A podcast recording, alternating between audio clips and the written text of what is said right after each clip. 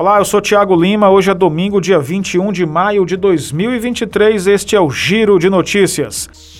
Um mês após ser hospitalizado durante a operação do Ministério Público do Ceará, que apura lavagem de dinheiro em contratos irregulares de Pacatuba, o prefeito afastado da cidade, Carlomano Marques do MDB, passou a fazer o tratamento de saúde em casa.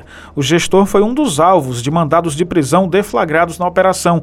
No dia 18 de abril, no entanto, Carlomano passou mal ao ser informado de sua prisão.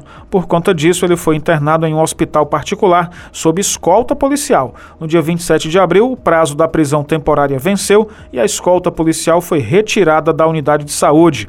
Segundo fontes próximas ao gestor, ele passou duas semanas internado em um leito de UTI, depois foi transferido para um quarto e, logo em seguida, foi liberado para continuar o tratamento de saúde em casa com uma série de restrições.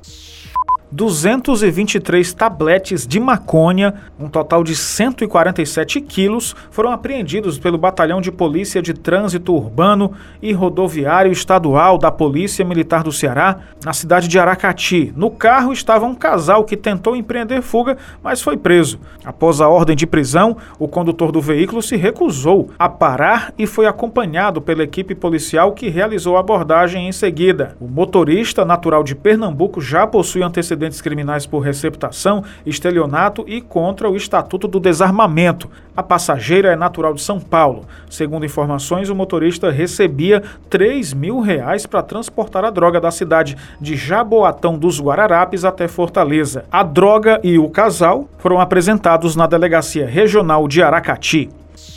O Giro de Notícias tem produção, edição, locução e sonoplastia de Tiago Lima.